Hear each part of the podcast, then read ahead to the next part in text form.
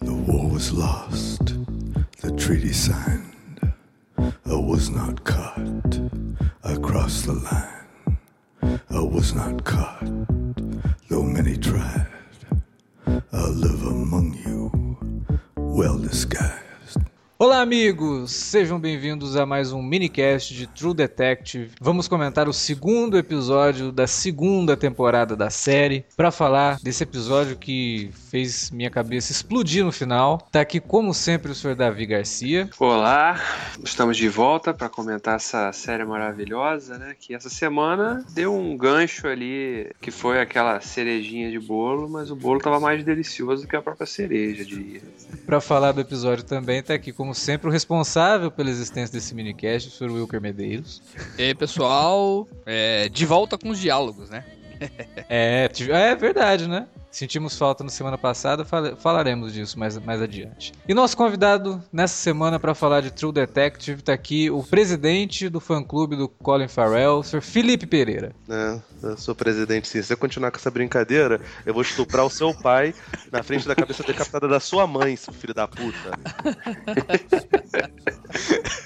Cara, essa cena, meu Deus, esse cara que eu tava vendo, eu derrubei tudo, cara. Eu levantei, ah, caralho, foda, não sei o quê. Pô, cara, aqui o cara calou minha boca. Quer dizer, né? Vamos ver se ele calou a boca, né? De repente acaba a participação dele e não calou porra nenhuma. Tava bom demais, né? Foi um Durou... vislumbre só. Durou 10 minutos de, de, de série. Pra, pra, calar sua boca, só é preciso ver os bons filmes que eu indiquei. Ah, pois é, olha aí, olha aí. Chega de puxação de saco do Colin Farrell. Vamos falar de True Detective. I live among you, well disguised.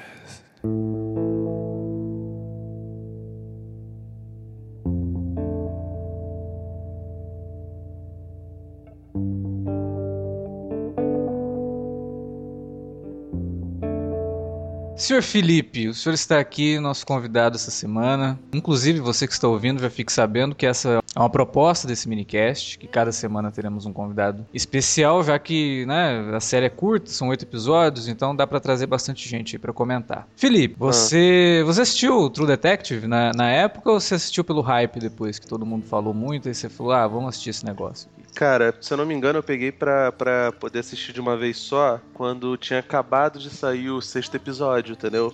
Eu já vi uma porrada dele e aí peguei os outros dois, até porque a gente gravou lá no, no, no Vortex também, entendeu? Ah. É um episódio bem do caralho sobre, sobre, sobre a série. A gente pegou, falou sobre o Rei Amarelo, esse negócio todo. A, a gente acabou falando muito sobre a relação do, do Rust e do, do Martin, né? Que na nossa análise final acabou sendo o ponto alto do, do da primeira temporada. E essa é, temporada é bastante diferente, pelo menos nessa, nessa tônica, né? E eu nem acho que seja pela troca do, do, do de diretor asiático, não. Não acho que seja pelo do, a questão do Fukunaga pro Justin Lin tenha feito essa diferença, não.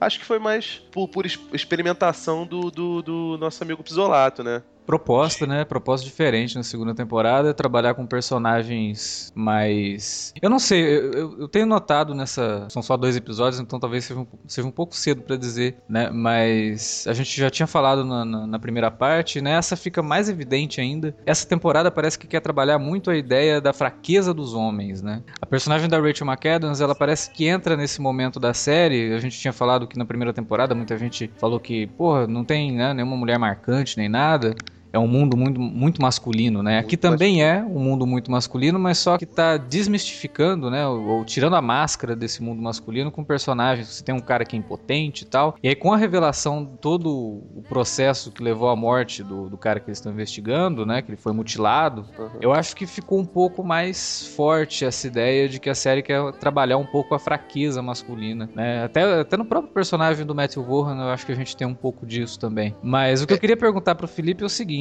né? É, o que, que ele, ele assistiu lá a primeira temporada, curtiu e tal, mas você tá achando que a segunda carrega aquele mesmo sentimento de nossa, que coisa foda, ou, você, ou ainda não te pegou por, por total? É, cara, olha só é, é a proposta é bem, bastante diferente, né? Você vê, o cerne da outra é aquela coisa do, do, do bromance, mesmo que seja um, um bromance meio, meio errático, como é o caso do, do Martin do Rust, e essa, até aquele termo do Gabeira usou num livro dele, o Crepúsculo do Macho, né? Ele tra- trata de homens falhos, né? E os três são assim, o Taylor Kitsch, o personagem do Vince Vaughn e do, do Colin Farrell. Mas assim, a, a questão do mistério nessa, nessa temporada, ele não, não está presente só em relação ao, ao assassinato, como estava na, na outra anterior. Também tá no ainda não aprofundamento nos personagens. Eu achei que o primeiro episódio ele não, não aprofundou os personagens porque ele estava fazendo assim, ah, aqui é um outro universo, uma Califórnia mais, mais melancólica,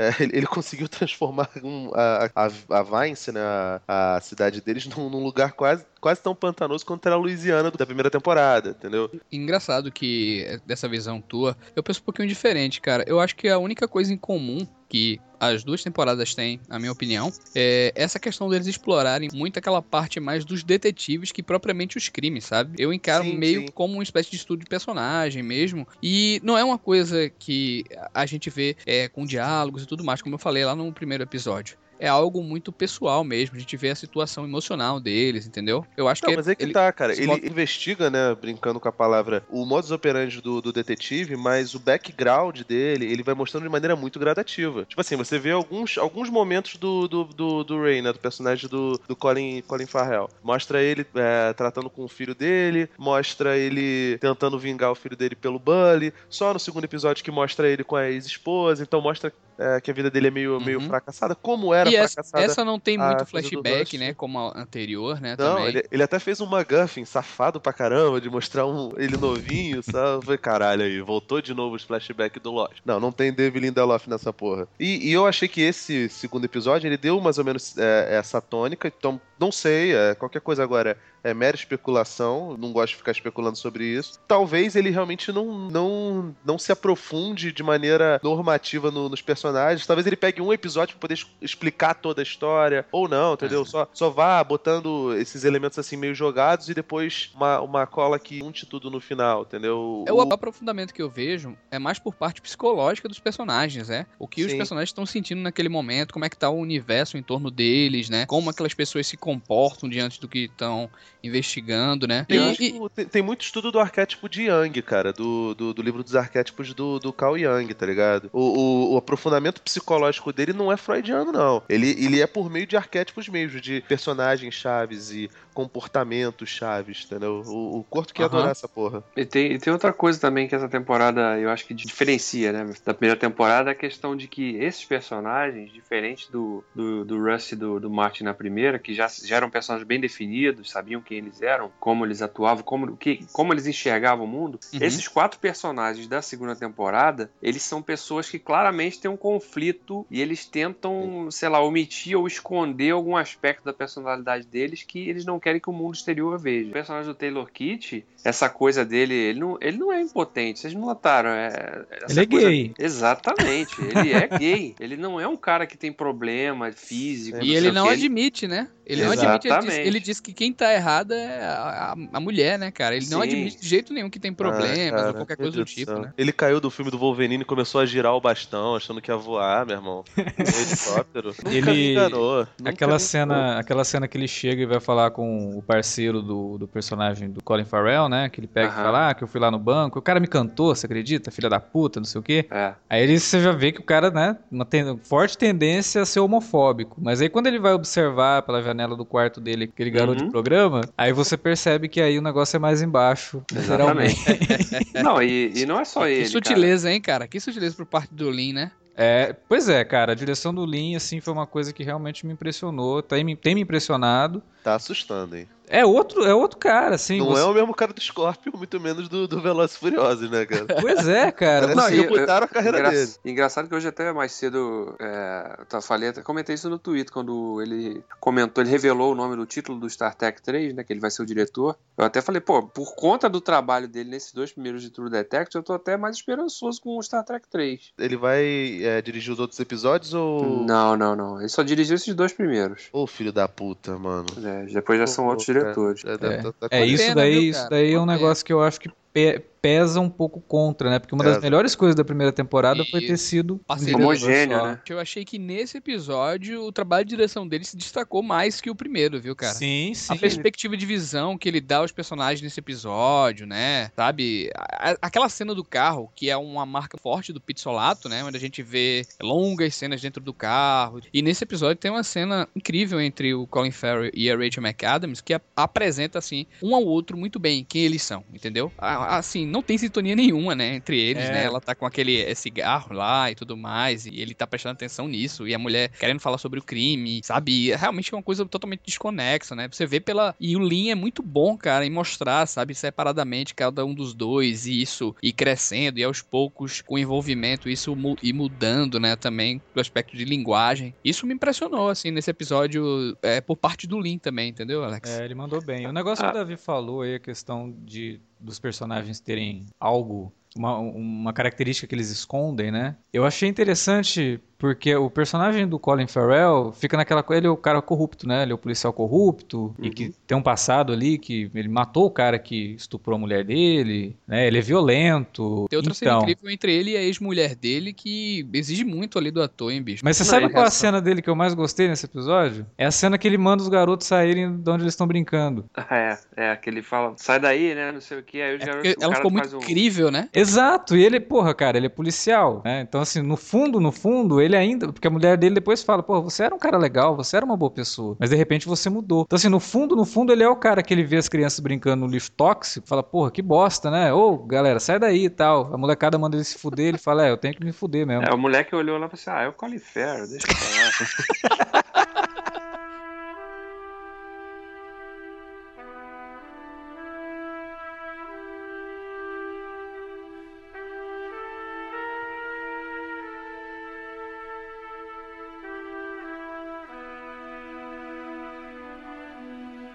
Essa coisa que eu tava falando antes de os personagens eles escondem ou pelo menos não querem admitir um determinado aspecto. Quando ele tem essa conversa com a ex-mulher que ele fala né que, a, que ele que ela joga na cara dele né que você fez aquilo com o cara ele eu fiz isso por você né? Ele não admite que ele é ele tem essa natureza violenta e irracível que o Alexandre É, citou. Então esse, esse é um aspecto que essa segunda temporada parece que vai trabalhar muito que é essa coisa, essa questão dos personagens. Claro, tem o mistério e tal, tem a morte, tem o, toda a conspiração de corrupção que envolve os altos escalões ali da, da cidade e tal. Que, na verdade, Agora, caras- Davi, eu acho que é fundamental, assim, como o, o Colin transpõe, assim, a angústia que aquele personagem tá vivendo, cara. Novamente, eu resgato essa questão da de ser tão crível, entendeu? É. Ele fica desesperado, assim, o ponto que ele chega normal, até ele ficar desesperado quando a mulher fala a respeito daquela questão. A gente vê esse tipo o suor do cara, tipo, o olho dele meio que tremendo e tal. São pequenas coisas, assim, que realmente causa um impacto muito forte, cara. Aquela cena. Sim, não, sem dúvida. Não, é, o, o Pharrell encontrou um equilíbrio muito, muito bom pra fazer esse personagem. Não é um personagem fácil. Por exemplo, o personagem do Vince Vaughn, ele tinha que ser, teoricamente, por ser um chefão, né, ter conexões ali, ele tinha que ser pra mim um pouco mais ameaçador do que ele é. Eu não consigo, ainda não consigo comprar. Não tô dizendo que ele tá horrível, tá? É por conta Mas- da situação dele, eu acho, viu, Davi? Eu acho que ele tá sendo um cara muito colocado de lado. É, é como você mesmo falou no podcast passado, ele é tipo o rei do crime no começo do Demolidor aí dessa série, sim, entendeu? sim, sim. Não, eu digo mais no sentido de que, por exemplo, quando ele tem aquela conversa com aquele outro empresário lá, né, que com- como ele começa a negociar do negócio do terreno lá que ele tinha, que o, que o tal do Caspel lá passou ele pra trás. É, o tipo, o cara meio que caga e anda pra ele, assim, né? Eu esperava que ele pendesse mais essa aura de, né, do mafioso, respeitado no meio ali e tal. Os caras meio que cagaram pra ele, assim. Mas você sabe o se- que, que eu percebi ali com o Vince Vaughan? É, tem duas cenas dele que entram nesse contraponto. Porque a cena que ele vai discutir com o cara que é o empresário, ele se fode, porque ele vê que ele tá num universo que é muito além daquilo que ele tá acostumado. Sim. Mas quando ele vai ameaçar o cara lá debaixo da ponte, aí ele, ele se torna o cara ameaçador. É, porque ali ele tá meio sim. que ó, voltando E até às meio raízes. cínico, dele. né, Alex? Isso, exatamente. É que ele, ele é um cara das ruas, né, cara? Ele é o Exato. wise guy, sacou? É, é diferente, ele não, não tá acostumado com esse, esse mundo glamourizado e paletas mexicanas. É difícil mesmo. Não, é, e a hora ele, que ele vai ele é um cara, ele é um cara também, naturalmente da rua. É. Ele traz, logo de começo, uma coisa que a gente sentiu falta no primeiro episódio, que a gente comentou bastante aqui, e Ah. talvez a cena inicial seja justamente essa, que é um, uma elucubração, um diálogo que ele tem com a mulher dele, assim, muito forte, né? Que tem aquela marca reflexiva, intimista e pessimista, assim, do, do Pizzolato, entendeu? É, mas você sentiu que, de novo, cara, esse diálogo eu acho que ele é mais rei do crime do que o rei do crime do Demolidor, cara. Olha ele falando que ele esmagou o rato, cara. É muito rei do crime aquilo, cara. Nossa, cara. Pois é, eu lembrei do que o Davi falou na hora, cara. Não, Sabe pois é. parece ele, cara? Ele me parece mais um Pete Clemenza do Poderoso Chefão do que qualquer outra coisa, entendeu? Essa, essa, É. essa palavra lembra muito a, a coisa do, do largue a arma, pega os canoles, sacou? É, é meio, meio assim, ele não é muito... Até porque ele é um cara, um cara meio turrão mesmo, como era É. o Clemenza, como era o Sal e os outros capos do, do Poderoso Chefão, né? É, eu acho que esse, esse, esse lance dele falar que ficou preso no porão e ele pegou o rato, esmagou o rato até o rato virar suco, né? Até virar polpa. É, é muito isso, assim, é pra mostrar que o cara, ele é. Ele não, ele não é o cara de diálogo, ele não é o cara de fazer Ele é negócio. badass, mano, ele é badass. Ele é o cara meio de. desequilibrado, né? Meio Exato. desequilibrado, E aí, ele é o tem cara- Receio, tem receio, tem medo pelo que vai acontecer, entendeu? Sim. Porque ele sabe que ele tá muito além do. É muita areia pro caminhãozinho dele, entendeu? Essa coisa toda de se envolver com política e ter que fazer tudo aquilo. Não, não é a praia dele. Tanto que a gente tinha falado lá no primeiro episódio que a todo momento naquela festa ele se sente deslocado. Sim. Né? A, a sensação que a gente tem ao, ao ver o Vince Borra naquela festa de lançamento do negócio lá é que ele tá deslocado, ele tá é, desconfortável com tudo aquilo. né? Não é, É, o ambiente dele. Eu, eu, É. vou repetir, eu vou repetir minha aposta. Eu acho que essa mulher dele tem algum. Ela não é só essa santinha esposa do, do bandidão, não.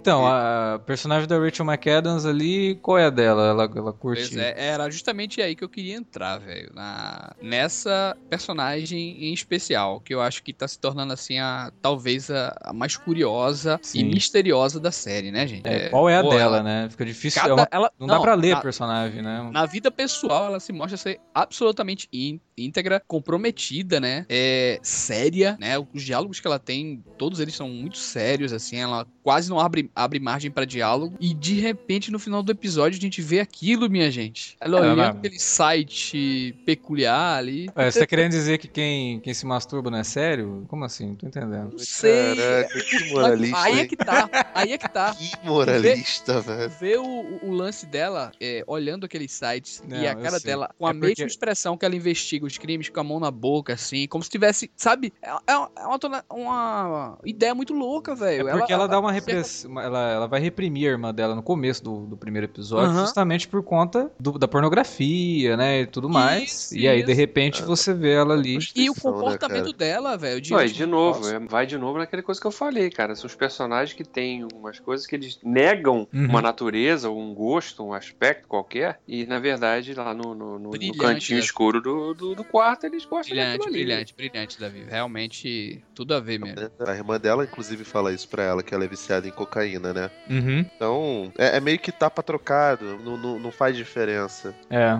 É, não, eu, e- e acho que esse, esse vai ser o grande aspecto dessa temporada mesmo. Não precisa ficar esperando, pô, mas qual é o grande caso da temporada, né? Cara, o grande caso da temporada é ver como o desenrolar de como essas pessoas aí que têm esses conflitos internos aí tão é, densos vão conseguir trabalhar isso. E como tá aparecendo de novo com é, Twin Peaks, né, cara? Porque é aquela sala ali, aquela galera reunida e tal. O visual, até esteticamente, tá lembrando Twin Peaks, né, velho? Em alguns momentos. É, tem algumas coisas. É, e, e se você levar em conta que talvez envolva ali uma rede de, de pornografia, uma rede de sexo underground e tal, É. pode trazer também alguma coisa de Twin Peaks ne- nesse sentido. Mas que, que é, um, é um tema recorrente também no, no, no Neo Noir, né? É, fora que essa coisa da pornografia como um elemento da, da trama também é, é curioso, porque é um, parece, né, pelo que a gente, pelas informações que a gente teve nesse segundo episódio, quando a personagem da Rachel McAdams vai com o, o Farrell lá naquela clínica. Aliás, entrevista aquele médico bizarríssimo, né? Cara Nossa, é uma figura Parece vilão do Batman, cara. Ele, exato. Só faltou uma risadinha, uma risadinha no final, né? Alguma cara muito assim. bizarro, cara. E então, quer dizer, você vê que deve ser uma coisa assim muito underground mesmo, alternativa extrema, né? Tipo coisa snuff movie, alguma coisa É. nesse sentido, assim. De- 8mm, né? Do... É, é, uma coisa bem bizarra nesse sentido, assim, pra ter o impacto que se espera, assim, né? E como essas figuras vão reagir mergulhando nesse universo, né? O próprio cara que surge no final do episódio, na, na cena que explodiu a cabeça de todo mundo e o, e o peito do Colin Farrell, é, o cara tá usando uma máscara de, de falcão ali, um negócio meio fetichista, né? Então. Sim. A gente já vai entrar nesse âmbito já? Ah, vamos Já vai lá. entrar nesse, nesse, ne- nesse Ah, final favor. que. Cara, olha só, tem, um- tem um elefante gigantesco na minha sala. Eu não tenho noção. Ele tá batendo com a tromba assim, tá na- no- nos arredores. Fala, pelo amor de Deus. Falei logo disso que eu não tô aguentando. Pois Tô é, eu, tava- eu já tava. Gente, quando é, quando é que a gente vai começar? Não, vamos, vamos falar. Antes da gente repercutir, a gente tem que falar a tensão criada pelo Lin, cara. É, não. Não, cena pelo amor caralho. de Deus. Que É, cena fuderosa. Eu acho que, ó, talvez seja o plano sequência do, do anterior, da primeira temporada, talvez seja essa cena aí, viu, cara? É, A tensão, é, ele não- é- investigando. Não, não tô, não tô dizendo que tem o mesmo impacto estético. é que entendeu, tá cedo ainda, né? A gente só É, tem esse episódio, é. não sabe o que pode acontecer. Meu Deus, cara. é Lembra, lembra muito o suspense do Denis Villeneuve, cara. Tanto no Enemy quanto no, no Suspects, cara. Felipe, se eu te disser que eu citei o Denis Villeneuve no primeiro episódio também aqui. É quando, quando ele entra na casa, né, que tá. Você ouve assim a música de fundo. Eu até achei que fosse algum problema, sabe?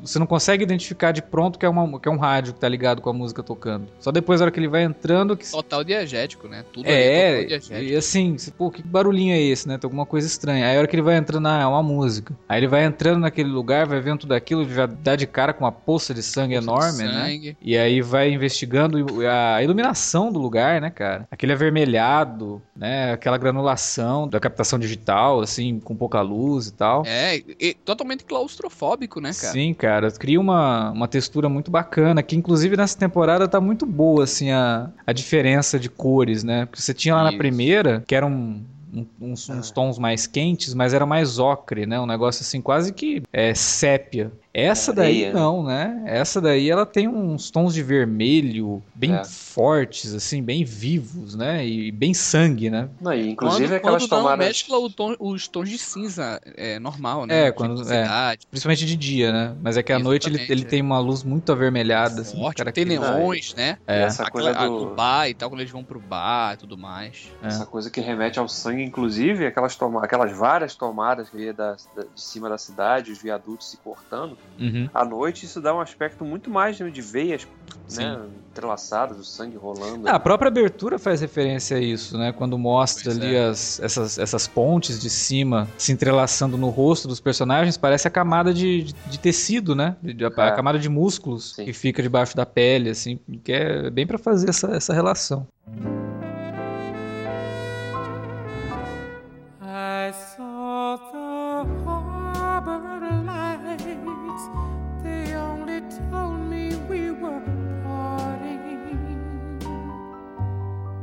É, o que me preocupou um pouco com essa sequência final é uma coisa assim meio externa, a cabeça do espectador, entendeu? Você acha que ele é um mutante, o corpo? Eu, eu, não, eu não quero que a série acabe se tornando. Porque assim, no primeiro episódio todo mundo falou: ah, tá meio lento, não me chamou tanta Aham. atenção. No segundo episódio, durante a transmissão, o pessoal ainda tá falando: é, isso aqui ainda não tá lá, essas coisas. Continua, né? Continua na É. mesma linha e de repente. E aí acontece alguma coisa. Então, eu acho que seria É. muito ruim pra True Detective ter que chamar a atenção do espectador por conta de uma Gancho. última cena. talvez esse bombástica. seja o, único, o primeiro cliffhanger de True Detective, cara. É, De não. toda a Ah, na primeira temporada teve. Mas eu sabe o que eu gostaria que fosse mesmo, e- mas não acredito que vá ser, que ele de fato tenha morrido. Porque Não ia, vai, ser, não. ia ser um impacto muito. Pô, peraí. Fizeram o Scarcel, Colin Farrell na série, né? debate. Pô, mas Colin Farrell é bom ator, é mau ator. Mas não tá o personagem nome dele é em todos os interessante. outros episódios, é tudo, tudo confirmado, que o cara Ah, gravou. pode ser flashback, cara. Pode ser mil coisas. Isso aí é, onde... É. Eu, Mas eu assim, imaginei, eu imaginei que foi tiro de sal, cara. Igual aqui o Bill lá, porque não mostrou sangue e ele mostrou meio que sem ar e tal, assim, entendeu? Sim, Eu sim. imaginei que foi um tiro de Não, sal. não, pois é, eu, eu acho que é bem por aí. A resolução vai ser bem essa aí mesmo. Vai ser um engana trouxa, de um gancho engana Pois é, trouxa. pois Mas eu acho que pra termos de impacto pra trama, seria mais interessante que o personagem tivesse morrido e, Com e continuasse aparecendo, como Ah, o Felipe cara. falou, por, sei Cara, lá, por se ele, flashback, se ele tiver assim. morrido realmente, vai ser de uma coragem E, se ele... nível e de se- Game of Thrones, cara. e se ele morreu e vão transformar ele num fantasma? Fantasma da Será que Força. tons místicos nessa temporada? Será? Aí ia ficar. Porra, toma no cu, cara. É, mas enfim, cara, eu não sei. de a repente- primeira teve muitos desses tons místicos, assim, né? Teve um amigo Ah, meu que caraca, ficou mas- decepcionado porque no final da temporada não apareceu lá um, um espírito, um diabo, não Nossa, sei o que. e tal. o- a primeira temporada teve muito disso, né, o, o Vilker? De, de, de gerar esse buzz todo, e acredito que essa também, né? Ah, talvez até tenha alguma ligação da, da, da, da seita, talvez seja até a mesma coisa. E esse é o, a, a cola que liga todas as temporadas, não sei. Talvez seja isso, é, talvez seja algo completamente diferente, Ah, é né? porque Mas- eu tava perguntando, Felipe, ao Alexandre no episódio anterior, se a gente já poderia descartar qualquer tipo de misticismo nessa temporada nova, entendeu? Porque a gente achou que esse- essa era uma série muito mais pé no chão, muito mais focada em investigação e naquele clima no ar, entendeu? O que é que tu acha? Cara, eu acho que o tom vai ser mais ou menos o da primeira. Eu não acho que. Tipo assim, você vê até as, as visões. A coisa mais espiritual que tinha naquela coisa era, primeiro, a força descomunal do, do, do vilão lá no, no último episódio e as visões do, do, do Rust. As visões do Rust, todas elas são dúbias. Ele abusava muito de psicotrópicos, de cocaína e de mil outras drogas, e isso fazia ele ter algumas alucinações. Então ele falava, às vezes eu vejo coisas espirituais e às vezes eu não vejo. E até antes disso, você lembra dele escrevendo a igreja evangélica lá, que eram pessoas Aham. obesas que, que têm tendência a acreditar em contos de fada? Pessoas burras? Então, Uma tipo assim, alegoria, né? é, tipo, ele, ele mesmo desmerece muito a crença no, no misticismo, entendeu? Apesar de na hora quando ele fala, ele fala com uma, uma, uma um respeito gigantesco. Então, até as coisas fantásticas que ele viu podem não ser absolutamente nada. Então, eu acho que se forem colocar elementos místicos na segunda temporada, o Pisolato vai, vai dar, jogar no ar e as pessoas vão, vão começar a colar, entendeu? E o que não impede de fã maluco é conjecturar de que, na verdade, tem uma coisa gigantesca, que tem ETs no meio, que tem um monte de, de, de, de outras paradas, entendeu? O- Pode ser que tenha, cara, pode, A mas eu cabeça lá de, de passarinho lá, de corvo, sei lá. que isso, É, isso, pô. isso, das- isso trouxe um lance muito diferente, viu, cara, pra série. Eu Sim, acho que cara. tanto quanto aquele, o velho lá, é, com os olhos é, negros e sem sangue nenhum, entendeu? Lembra muito a mitologia egípcia, né, cara? Que eles tinham essa mania de tirar os, os órgãos Porra, fazer que foda. Felipe. Tudo a ver, E, cara. e- e essa coisa de botar cabeças de animais como avatares, né? Anubis É, era seria- seria... tudo a ver. Seria cara. Horus, né? Sim, Horus, Deus Horus, Horus, um- é, um- porra do caralho. Uma ave, agora eu não lembro qual é exatamente. Cara, eu imagino que esse negócio da cabeça do Falcão e tal, isso seja uma representação, talvez, desse grupo por trás aí dessa. É. envolvido É nessas orgias, pornografia. no outro, né? É, No outro mostrou episódio leve- mostrou o Falcão, né? Mostrou brevemente, exatamente. Eu acho que deve ter tipo, uma- alguma espécie de sociedade secreta aí por trás disso, que envolva é, juízes, políticos, empresários. Só né, curte das chefes de- corujas lá. Chefes de polícia. Não, para com isso, cara. E ele deva ter levado tiro porque disse aquilo pra policial antes de se despedir, né, cara? Ele já disse, ele já deu algum indício assim, e ela disse, ó, eu, eu bato a verdade com você se você me entregar o jogo de tudo que tá acontecendo. É. Aí ele pensa duas vezes e sai. Eu acho que aquilo ali é uma espécie de aviso, né, Davi? É, mas nesse sentido, realmente. Até porque ele, ele até deixa no ar, né? Quando ela pergunta pra ele no carro ali, né, se podia contar, né, com, com o compromisso dele com a investigação, ele não responde, né? Não, mas ele até sai. fala, né? Tem, é, eu acredito que muita gente não queira que a gente descubra nada, né? É, É. isso ele fala antes, né? Ele É, fala mas quando ela ali. pede pra que. É. Ele diz assim: você tem que se abrir também, tem que falar alguma coisa. Uhum. E, e quando ela fala assim, ó, vou falar e tal, mas eu preciso que você seja totalmente claro comigo. Aí ele pensa duas vezes, olha pra ela e vai embora, entendeu? Exatamente. É, sei lá, esse, esse negócio aí que o Wilker tocou num ponto interessante, porque eu tava pensando assim, né? Se ele levou esse tiro, é um tiro de verdade mesmo, a série vai ter que dar um salto temporal pra mostrar ele em, ati- em- em ação, porque é impossível, não tem jeito. Mas aí o Wilker falou o negócio do tiro de sal e pode ser realmente, né? Pode ser um negócio ali que é só pra imobilizar Assustar, o cara, né? Ele ficar É. meio. Eu não sei, cara. Me, me, me parece bastante que essa trama tem a ver com o que o, que o Davi tá falando de, de ser uma sociedade secreta baseado no- no- nas pessoas ricas da, da, da cidade. Porque você vê, os, os policiais já está. Dos quatro personagens principais, três deles são policiais e tem o Vince Vogue que tem essa, esse contato com, com as altas rodas, né? O Vince, e todos eles são personagens fudidos. O personagem Vince Vogue ele consegue é, ter alguns momentos melhor, mas os outros personagens fudidos eles são literalmente jogados para escanteio, cara. São, são, são mostrados como coisas margina- marginais ao extremo. O Taylor Kitsch tem aquele, aquela relação meio esquisita com a mulher dele. Colin Farrell le- leva um tiro e, e é rejeitado até pela própria família. O, a Rachel McAdams é, leva um na cara da irmã e tem esse problema de com pornografia. Então, tipo, até o, o espectro do roteiro mostra dois mundos bastante distintos. Então é natural que o antagonista venha dessa, dessa coisa de, da, da alta roda, entendeu? Então, É. possivelmente é, é por aí, né? Aí o fato do, do personagem do Colin Farrell tomar aquele tiro no final pode ser meio que uma mensagem dos caras. Porra, olha só, a gente colocou nessa investigação porque você tem que direcionar esta porra pra não descobrir nada. E você tá aqui nessa casa investigando, É. né? Então é bem por aí, né? E, e- e meio que no início ele até tenta cortar, porque naquela hora que eles vão, que ele tá com ela quando vai no gabinete do juiz lá, né? Ele, ele levanta da mesa, ele faz as perguntas assim por alto, levanta, não tá, vambora. Aí ela meio que corta ele assim, não, peraí, e esse caso aqui? O que você tem que falar desse, desse negócio aqui? Né? E ele fica até meio deslocado, assim, não intercede, não fala nada. E ele E- olha pro Colin Farrell, né? Antes de responder. Ele, ele responde olhando pro Colin Farrell, tipo, meu.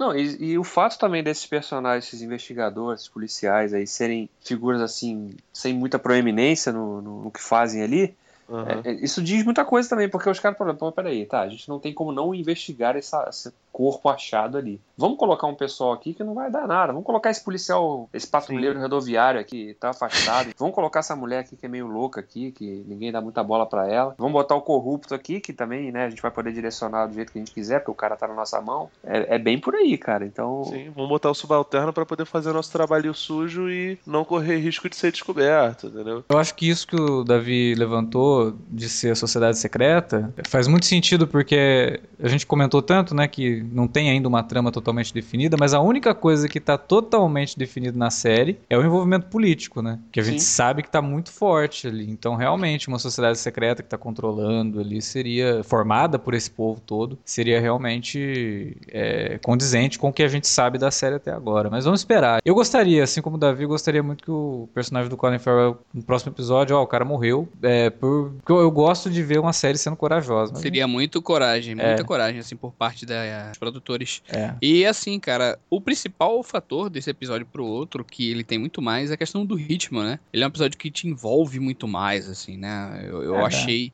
que ele me deixou mais fisgado que o anterior. Sei lá, vamos ver. Eu, por enquanto, tô gostando bastante, né? Eu acho também, que, também. que tá, tá se mantendo aí. É uma série totalmente diferente da primeira temporada, né? Então isso pode trazer coisas boas, pode trazer coisas ruins, mas até agora, na minha opinião, trouxe só coisas boas. Vamos esperar ainda pra ver o que, que nos reserva nessa segunda temporada. Foram Que bom, né, cara? Que bom que o Pizzolato conseguiu manter o bom nível, né, cara? Pois é.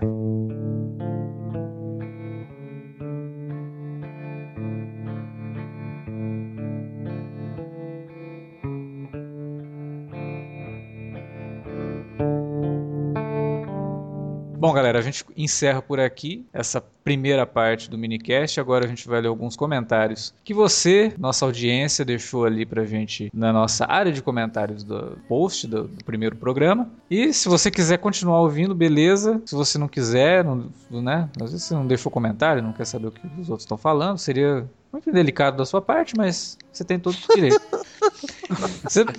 A gente se vê semana que vem, né? A gente se encontra semana que vem no próximo minicast. Mas fica por aí que os nossos comentários sempre são muito interessantes.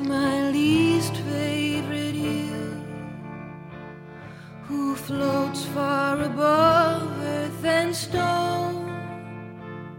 The nights that I twist on the rack is the time that I feel.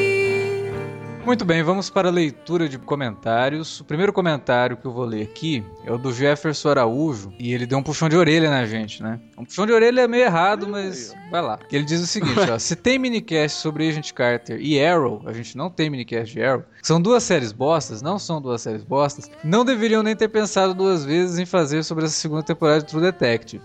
Pô, Jefferson, que bom que você gostou, cara, que a gente fez um podcast segunda temporada de True Detective. Não, mas é, em parte ele tem. Não deveria ter pensado duas realmente. vezes mesmo, não. Não deveríamos.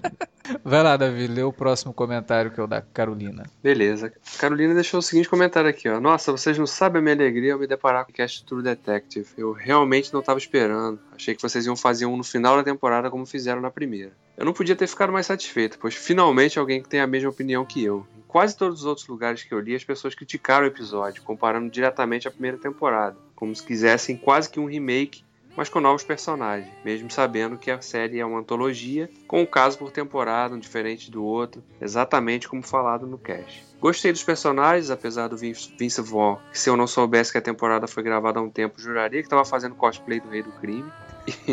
e da desconstrução dos atores, especialmente do trio principal. Rachel McAdams, que normalmente faz a moça bonita e fofa, parece meio largada e até masculinizada. Colin Farrell, que já foi considerado um galã um dia, parece acabado com um bigode horrendo e alcoólatra. Ô, pera aí, o bigode dele é maneiro. Eu também gosto do bigode. Pô, caramba, eu tenho um bigode que nem o dele.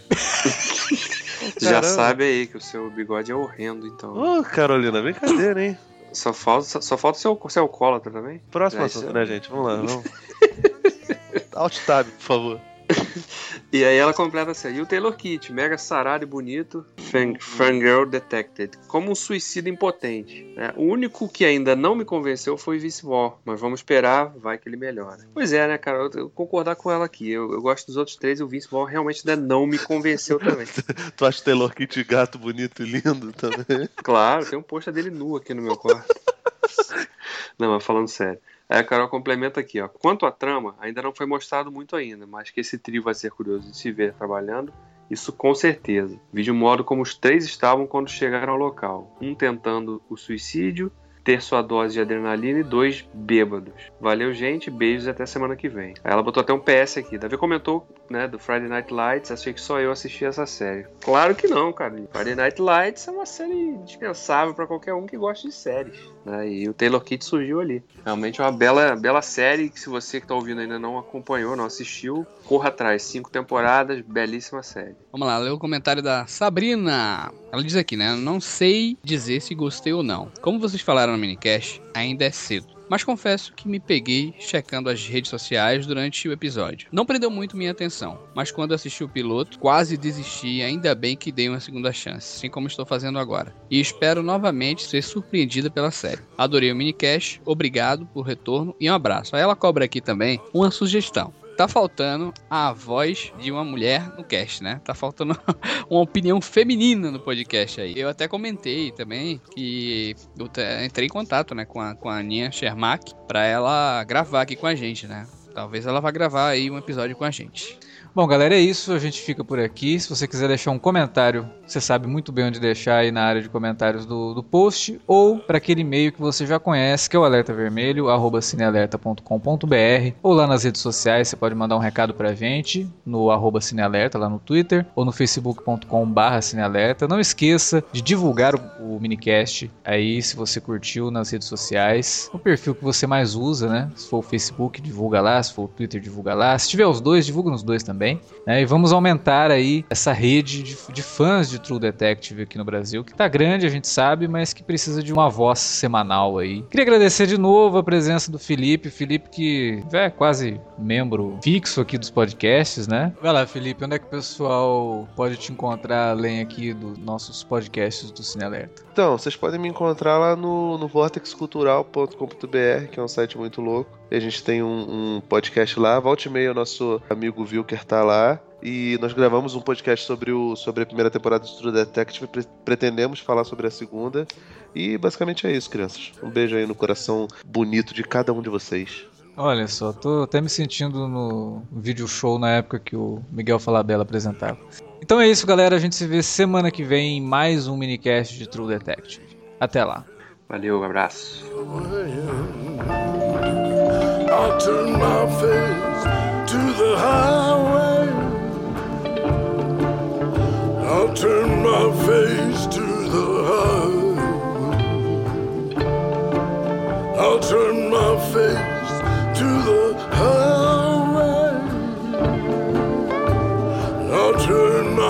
my